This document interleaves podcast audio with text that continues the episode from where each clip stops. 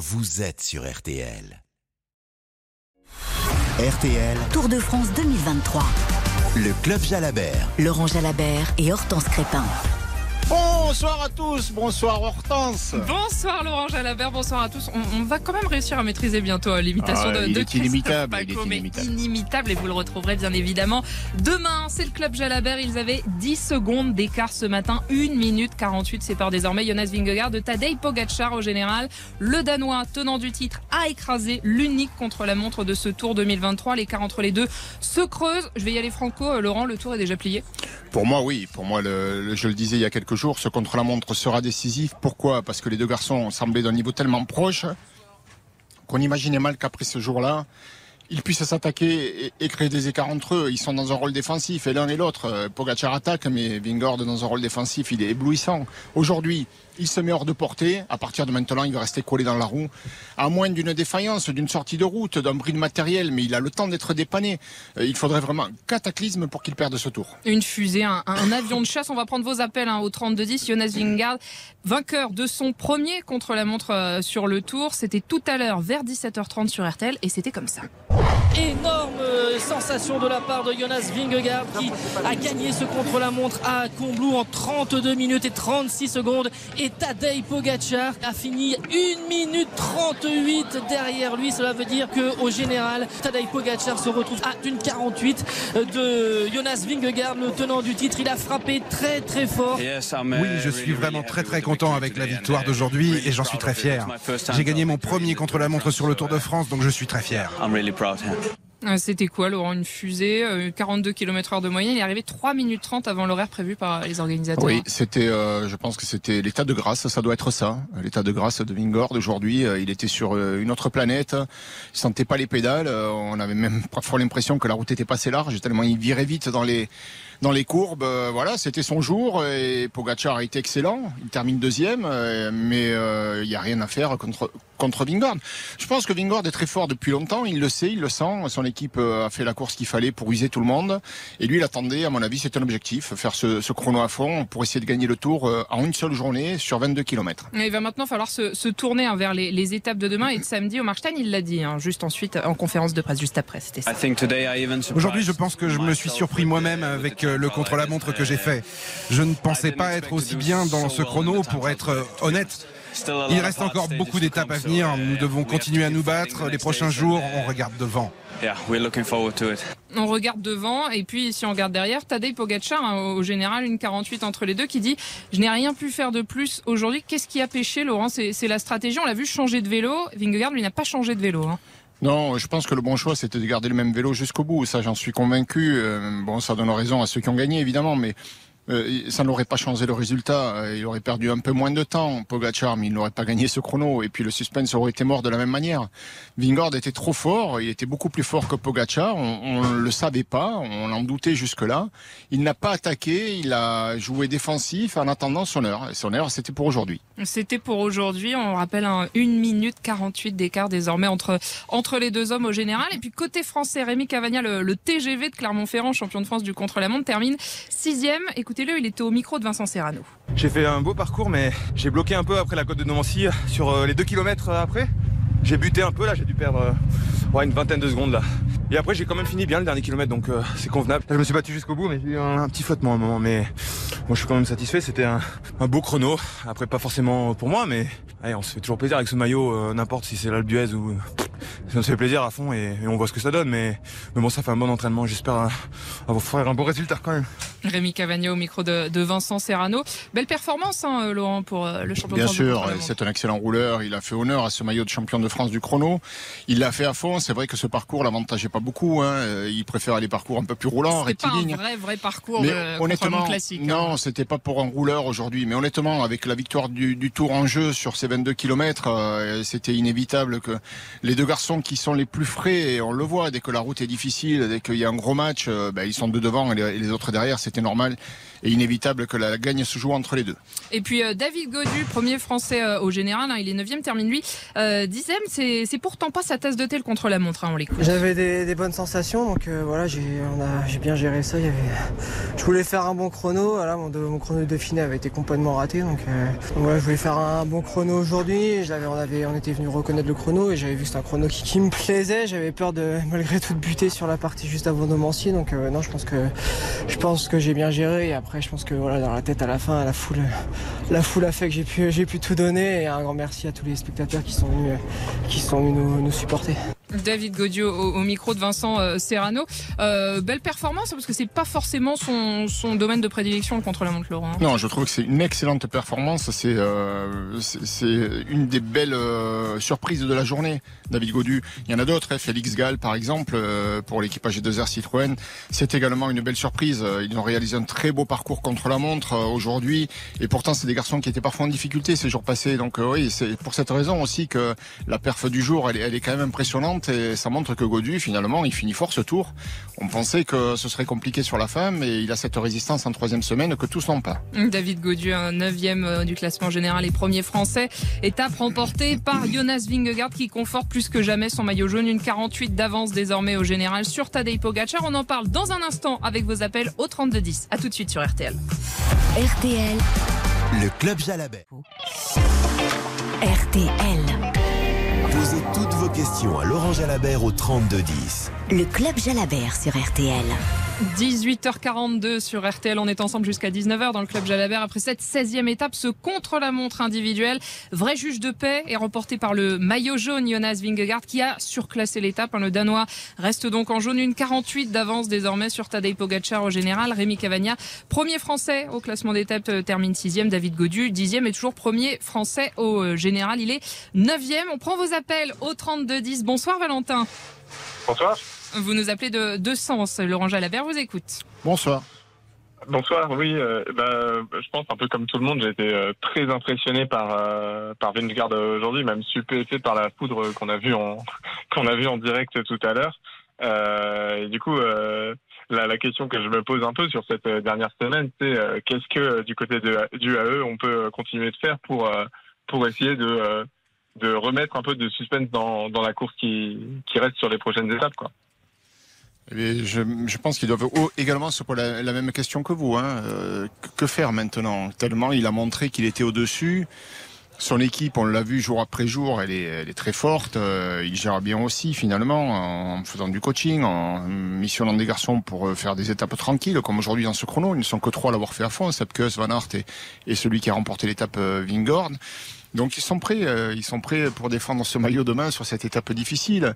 Et depuis quelques jours, euh, depuis euh, même presque le début du tour, leur mission c'est durcir la course, durcir, durcir. Et quand tu durcis comme ça, et je m'en doutais un petit peu que Vingord était vraiment fort, parce que quand tu durcis comme ça, c'est que ton leader il a l'air insolide, c'est qu'il se sent bien et qu'il a envie que la course soit dure pour que au moment venu la différence se fasse plus facilement. C'est ce qui s'est passé aujourd'hui sur ce chrono. Alors ça nous a tous euh, scotché parce que moi j'imaginais qu'il puisse le gagner avec une vingtaine de secondes peut-être, pas avec un écart aussi important.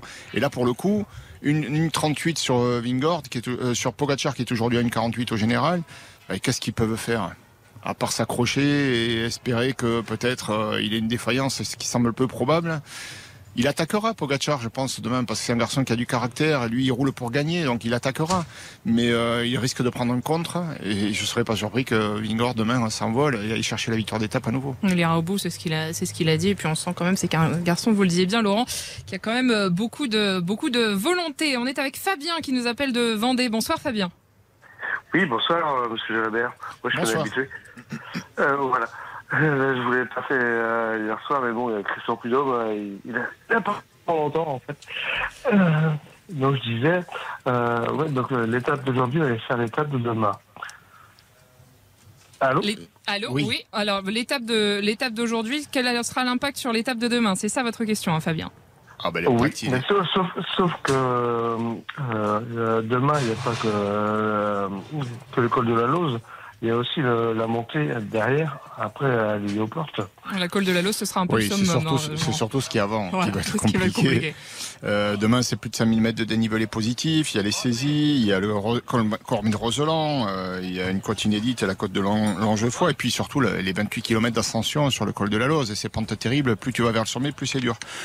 Bon, l'impact demain, c'est que les coureurs, on l'a vu, ils sont sur la réserve, tous, sauf un, le maillot jaune. Même Pogachar, il est sur la réserve. Aujourd'hui, il a fait un super chrono, mais euh, il n'est pas au niveau de, de Vingord. Donc, euh, bah, ils vont faire ce qu'ils vont pouvoir pour essayer d'accrocher. Je crois pas qu'il il ait la capacité, euh, de le distancer à Vingord. Il l'a pas eu jusqu'à présent. Au mieux, lorsqu'il a pu l'attaquer, il lui a pris 24 secondes. C'était sur l'étape de, de Cotteret. Il n'a jamais pu faire plus que ça. Donc là, renverser une minute 48 à moins d'une sortie de route de Vingord, je vois pas comment. Eh ben on va l'écouter justement le, Slovène Laurent. Tadej Pogacar, c'était il y a quelques minutes. Il y a un grand écart maintenant. J'espérais qu'il soit moins important. J'espérais être en jaune aujourd'hui, mais j'espérais que ce soit comme Marie Blanc.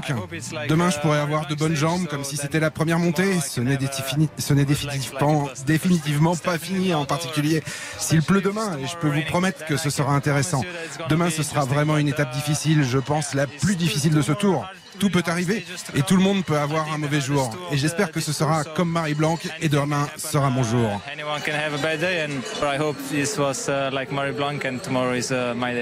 Est-ce que ce sera son jour, Laurent? Ce sera la bah, question. je l'espère. Je l'espère qu'il sera. Bah, déjà, il attend la pluie. J'espère qu'il aura la pluie, puisque c'est ce qu'il souhaite. On sait que Pogacar, ces journées de chaleur, c'est pas sa tasse de thé. Il n'est pas très à l'aise avec ça. Alors que Vingegaard, lui, pour le coup, aime la chaleur. C'est le contraire, oui, bien sûr. Il aime tout. Lui, il passe bien dans le froid, mais il passe très bien aussi avec la chaleur. Donc euh, oui, souhaitons qu'il fasse pas trop chaud pour qu'il soit à 100% et qu'on ait un beau duel encore une fois et qu'il puisse être euh, voilà relancer ce suspense. Il n'a pas abdiqué, c'est bien. Euh, c'est un sacré tempérament, Pogacar. C'est un compétiteur. Il n'est content que s'il joue la gagne. S'il joue la gagne, et on est ensemble, en tout cas, pour en parler de cette gagne jusqu'à 19h. Vous nous appelez au 3210. On est avec Bernard. Bonsoir, Bernard. Alors, on a eu un petit problème. Ah, bonsoir, Bernard. Vous nous entendez? Oui, je vous entends. Alors, Laurent Jalabert écoute votre question. Bonsoir. Oui, bonsoir, monsieur Laurent Jalabert. Moi, c'est une question. Comme vous êtes consultant à France TV, Hein? Comment ça se fait que les départs et les arrivées sont si tardives cette année? Ça a commencé il y a 3-4 ans à retarder un petit peu, un petit peu. Mais là, cette année, c'est vraiment un excès de, départ, l'heure de départ et l'heure d'arrivée. Et par, et par contre, dimanche, alors n'en parlons pas, 16h30. Donc ça fait une arrivée autour de 19h sur les Champs-Élysées. Oui. Donc c'est comme ça fait beaucoup de retard pour le. Et il me semble me souvenir, peut-être qu'à votre époque déjà, vous en avez déjà entendu parler, que les tout le monde, les coureurs, les mécaniciens, les médecins, les masseurs se plaignaient le soir d'avoir pas assez de, temps pour faire tout ce travail de massage, de soins et de mécanicien. Alors je comprends pas parce que cette année c'est vraiment au-delà d'une certaine limite et personne, j'ai entendu personne s'en plaindre. Donc, il ben, faut pas quand même. il ne faut pas en arriver. Euh, mais il ne faut pas en arriver au même problème que les matchs de football, qui bientôt vont se dérouler jusqu'à minuit. Donc là, si je comprends, le Tour de France, il est en train de reprendre une idée du temps de du lancement de, lancement de la chaîne, la 5, avec euh, Gilles Schneider et Guillaume Durand. Il voulait faire des arrivées d'étape vers 22 heures. On a des étapes, en tout cas, on a entendu votre question, Bernard, qui sont décalées, mais on a compris. Alors nous, à France Télévisions, on n'y est pour rien. Hein. C'est le choix de, l'organisation de faire les, arrivées à cette heure-là. Et puis, il faut quand même reconnaître que pour les gens qui travaillent, c'est l'opportunité en rentrant du boulot, de voir l'arrivée en direct. C'est toujours plus sympa que de voir le replay. Mais euh, voilà, moi l'explication, je pense qu'elle se situe là, c'est pouvoir en faire profiter, aussi, que tout le monde n'est pas forcément en congé. Est-ce que les assistants s'en plaignent? Euh, Visiblement pas. Moi, j'ai rien entendu de ça en tout cas. Les coureurs ont un peu plus de temps le matin pour récupérer. Les assistants ont peut-être un peu moins de temps pour euh, faire leur travail le soir, mais ils sont plus nombreux aussi. Hein. Il y a moins de coureurs en course, il y a moins de vélos du coup, il y a moins de, de jambes amassées. Et ils sont peut-être un peu plus nombreux à assumer cette tâche aussi. Et pour le coup, on finit pas forcément plus tard dans les équipes. Donc, euh, moi, je pense que ça pose pas tellement de problèmes. Euh, J'en ai pas entendu euh, un seul sans Et puis les transits sont facilités aujourd'hui. Hein, et quant à l'arrivée sur les champs qui est tardive, euh, c'est pas la première année. Hein. Ça, c'est toujours été. On finit en général assez bah. assez tard. Et puis ça permet aussi pas la tombée de la nuit, mais en tout cas le jour commence à tomber. Ça a un certain charme d'arriver sur les images, C'est vrai, mais on essaie de rendre le, la partie un peu plus belle aussi. C'est vrai quand l'Arc de Triomphe est baigné par un soleil couchant, c'est quand même Ça a quand même un, un certain charme. Et puis peut-être que justement sur le pied de l'Arc de Triomphe, on verra Jonas Vingegaard en jaune dimanche à Paris parce que le Danois remporte donc cette 16e étape et est toujours euh, en jaune à une 48 d'écart avec euh, Tadej Pogacar. On en parle dans un instant, toujours avec vos appels au 3210. À tout de suite sur RTL. Le Club Jalabert sur RTL. RTL. Venez refaire l'étape du jour avec Laurent Jalabert. Le Club Jalabert sur RTL. 18h51 sur RTL, on débriefe ensemble jusqu'à 19h cette 16e étape du Tour de France remportée par euh, Jonas Vingegaard, le Danois, toujours en jaune. Le chrono juge de paix aujourd'hui, 1 minute 48 d'avance au général sur Tadej Pogacar. David Godu, premier français au général, est toujours 9e et on est avec euh, Ellie maintenant. Bonsoir Ellie. Oui, bonsoir à tous les deux. Alors on écoute votre Bonsoir. question. Alors, moi, je vais être un peu plus original. Je suis pas encore très psychologiquement à parler de, de l'étape du jour et de ce qui s'est passé. Ça m'a, ça m'a un peu euh, remué. Mais euh, moi, je voulais demander à Laurent euh, ce qu'il pensait de l'équipe Ineos euh, sur ce tour et puis euh, plus globalement d'ailleurs pour les pour les tours à venir puisqu'ils sont venus jouer le, le, le général avec avec euh, avec Bernal. Au final, ils le jouaient avec Rodriguez et avec Pitcock. euh, bon, plus trop maintenant, mais avec Pitcock à un moment. Et voilà, je me demandais euh, dans le futur euh, ce qu'il pensait de, de l'équipe Ineos et euh, sur qui devait miser euh, dans le futur.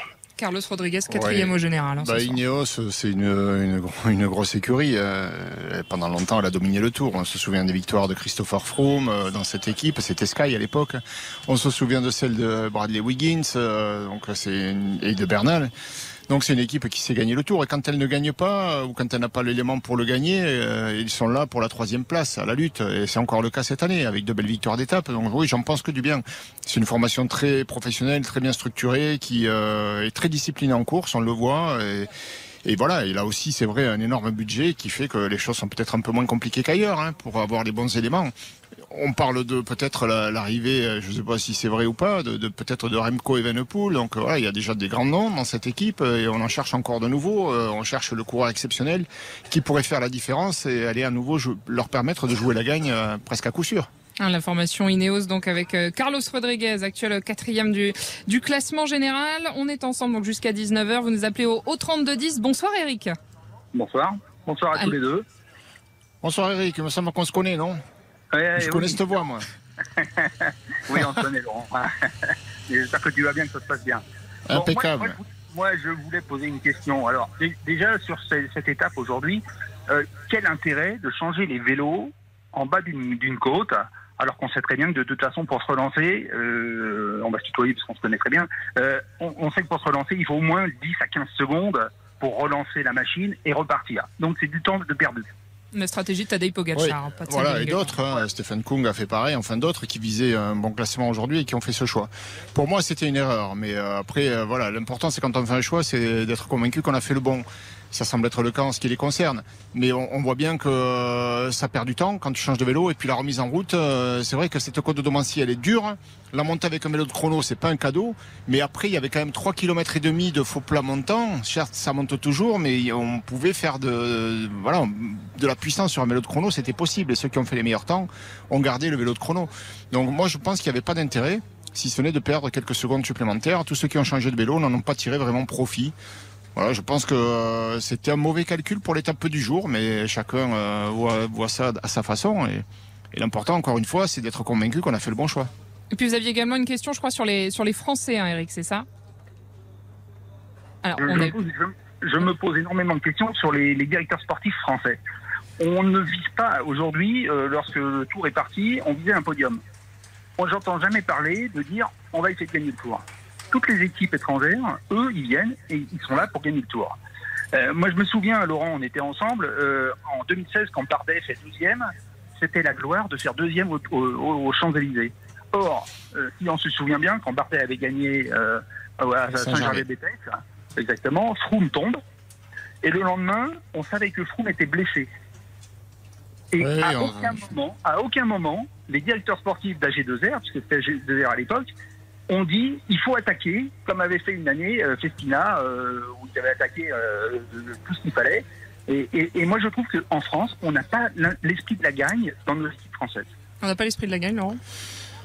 Peut-être un peu moins que dans certaines équipes étrangères, c'est vrai, on n'a pas non plus forcément les mêmes éléments. Euh, l'épisode auquel fait référence Eric, je partage ton avis. C'est vrai que dans ce Tour de France-là, Bardet qui prend la deuxième place aurait pu tenter le lendemain sur les pentes de la Rama, par exemple. On y est passé cette année. C'était un col difficile. on ne savait pas si Froome était capable de vraiment d'être à 100%. Et voilà, il n'y a pas eu d'essai parce que on a compris, mais ça, on l'avait compris la veille lorsqu'il arrive et que tout le monde est content de, de le voir deuxième au classement général. On comprend que ça va en rester là on va pas prendre le risque de perdre cette place. Quant à cette année, Eric, moi je pense qu'ils euh, sont tellement au-dessus les deux qu'envisager un podium, c'est déjà le résultat maximal que tu peux espérer. Et on voit bien que même le podium, c'est compliqué pour les Français. En attendant, on a euh, David Gaudieu, actuel 9e euh, du, classement général, Guillaume Martin, 11e. Et puis, je vous rappelle, hein, donc euh, ce classement emmené par Jonas Vingegaard, plus que jamais, hein, 1 minute 48 d'avance pour le Danois par rapport au Slovène, Tadej Pogacar. Ça va être compliqué. Demain, ça va peut-être changer la donne. En tout cas, on ne sait pas, hein, Laurent, mais 17e étape, retour dans les montagnes entre Saint-Gervais-Mont-Blanc et Courchevel ça va grimper et c'est le col de la Lose qui va jouer. Hein. Oui, parce qu'il arrive en fin d'étape avec ses 28 km d'ascension et un peu plus même, 1800 mètres de dénivelé positif. On va arriver à plus de 2000 mètres, à 2304 mètres d'altitude. Donc c'est vraiment un gros morceau avec des pentes à 24% par endroit. Euh, c'est au bout du bout du rouleau quoi. Les coureurs ils sont essorés, il y a de la fatigue, euh, certains n'ont même plus le moral et on leur met une étape extrêmement difficile. Euh, comment vont-ils faire pour renverser le tour? Non, je pense qu'il y aura des défaillances et, il va falloir être hyper résistant.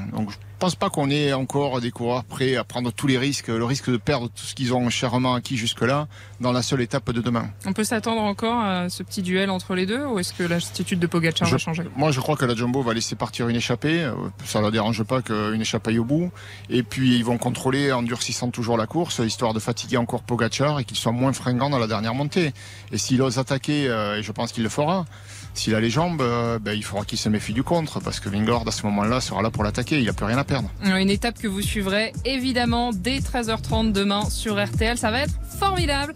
En attendant, le contre-la-montre du reste de l'actualité, c'est avec vous, Marion Calais. Merci Hortense Crépin et, à demain pour euh, le club Jalabert. Nous, on se retrouve euh, dans quelques petites secondes. Vous restez avec nous à suivre le journal de 19h. On reviendra évidemment sur ces records de température euh, battue dans le sud de la France. À tout de suite. Retrouvez tous nos podcasts sur l'appli RTL.